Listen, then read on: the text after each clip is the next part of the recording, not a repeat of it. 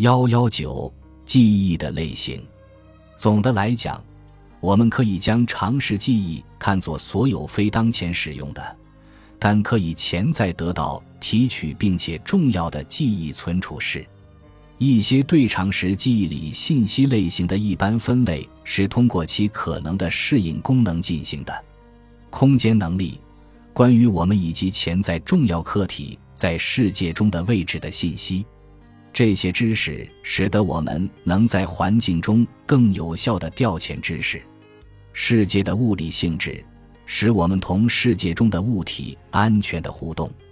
社会关系，知道谁是我们的朋友、亲人以及值得信任的人是很重要的，而发现敌人也是很关键的。社会价值，关于什么对群体是重要的知识。运动技能，使用工具。操纵物体，知觉技能，使我们理解环境中的刺激，从语言到音乐。显然，常识记忆中知识的多样性进行了演化，从而使我们在环境中收获成功。在一天天的积累下，记忆变得结构化而有序。因此，有关常识记忆的主要研究问题就是它是如何组织的。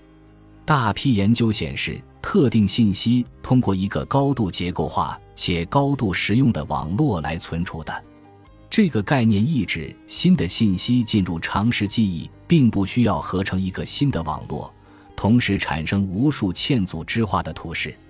相反，新信息通常存储在既有的组织化结构中的，就像我们之前讨论过的那样，我们的记忆系统不只存储信息。它也加工、引导信息，根据信息的类型或重要性的不同，不同的组织图示会在常识记忆中工作。你会看到，常识记忆可被分为外显和内隐记忆。外显记忆主要是进一步组织在情景和语义记忆中的，内隐记忆又可分为程序性记忆和情绪性记忆。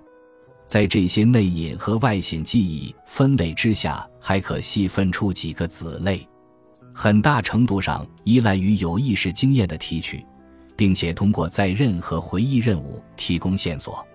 与之不同，主要采用促进表现的形式表达，并且不需要有意识的进行回忆。